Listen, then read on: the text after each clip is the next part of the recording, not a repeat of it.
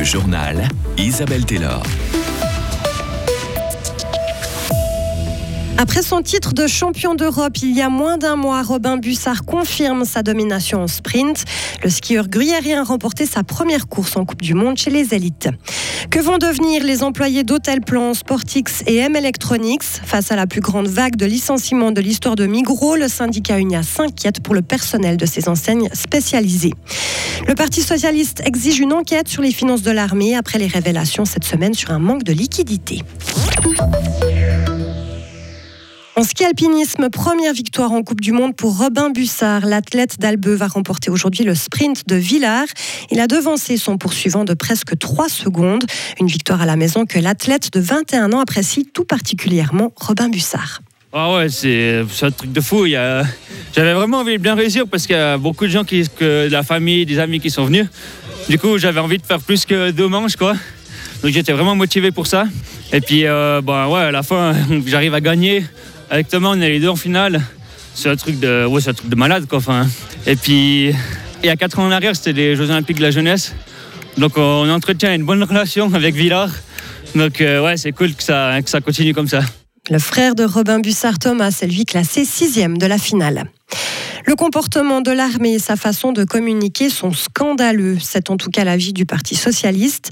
Le PS réagit après les révélations d'un manque de liquidité pour les dépenses militaires.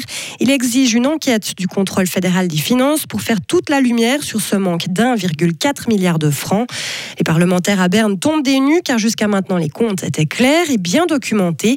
Pierre-Alain Fridet, conseiller national socialiste, peine à comprendre ces soudaines difficultés, mais il a sa petite idée maintenant ou plus tard, ce qui va poser problème, c'est en fait le F-35 qui va, c'est connu, c'est dit par beaucoup de militaires, ça va assécher le reste de l'armée. On sait qu'on va aller vers des dépassements de crédits importants, ce qui est le cas dans tous les pays qui gèrent cet avion. Et en fait, cette histoire-là, elle pourrait aussi nous impacter maintenant dans le sens où on a des paiements anticipés qui doivent être euh, réalisés. Tout n'est pas clair. Est-ce qu'une partie de l'argent est partie déjà dans le F-35 On attend pour voir, mais vraiment, il y a pour l'instant un grand mystère. Le Parti socialiste refuse de donner davantage d'argent à l'armée tant que la situation n'est pas clarifiée et la confiance rétablie. Unia est choqué par la restructuration annoncée par Migros ce matin. Le syndicat dénonce le géant Orange qui veut se séparer de ses enseignes spécialisées telles que Hôtel Plan, Sportix ou encore M Electronics. L'entreprise veut se focaliser davantage sur le domaine alimentaire. Migros a déjà annoncé la suppression de 1500 postes dans le domaine de l'administration et du marketing. Le sort des employés des marques spécialisées n'est pas encore réglé, mais Unia est très inquiète. Anne Rubin, porte-parole du syndicat. Ils vont être à la merci du racheteur. Ça, c'est un élément. Et puis, un deuxième élément, il y aura quand même dans ces processus qui, on le rappelle, est la plus grosse restructuration et la plus grosse vague de licenciements prévus par Migros de son histoire. Il y aura justement des personnes qui vont perdre leur emploi. C'est absolument inacceptable pour nous quand, euh, en même temps, la Migros annonce qu'en fait, elle va bien, qu'elle est en pleine forme. Ursula Nold vient de le dire à la conférence de presse. Donc nos membres effectivement ne comprennent pas euh, qu'ils soient en fait sacrifiés alors que le groupe Migros va très bien. Ursula, Ursula Nold est la présidente du groupe Migros. Le groupe présentera ses résultats annuels complets à la fin mars. À l'université de Fribourg, elle a échangé un sac rempli de matériel de survie contre un gros collier. Après neuf ans de mandat, Astrid Épinay a transmis la chaîne rectorale à la nouvelle rectrice Katharina Fromm hier à l'occasion de la cérémonie de passation de fonction. En échange, la nouvelle rectrice de l'Uni de Fribourg a offert à Astrid Épinay un couteau suisse, des barres de céréales et du schnapps. Très utile quand on est passionné de course en montagne.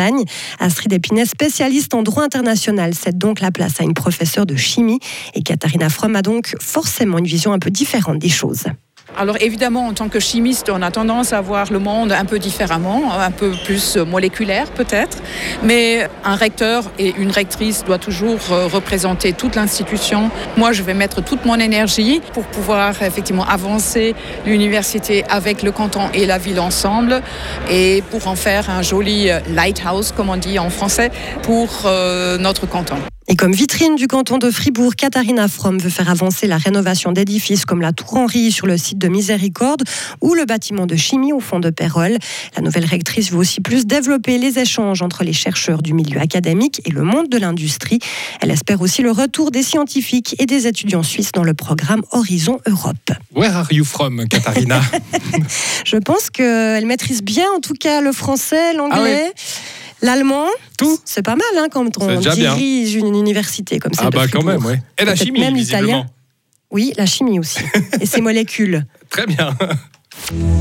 Retrouvez toute l'info sur frappe et frappe.ch.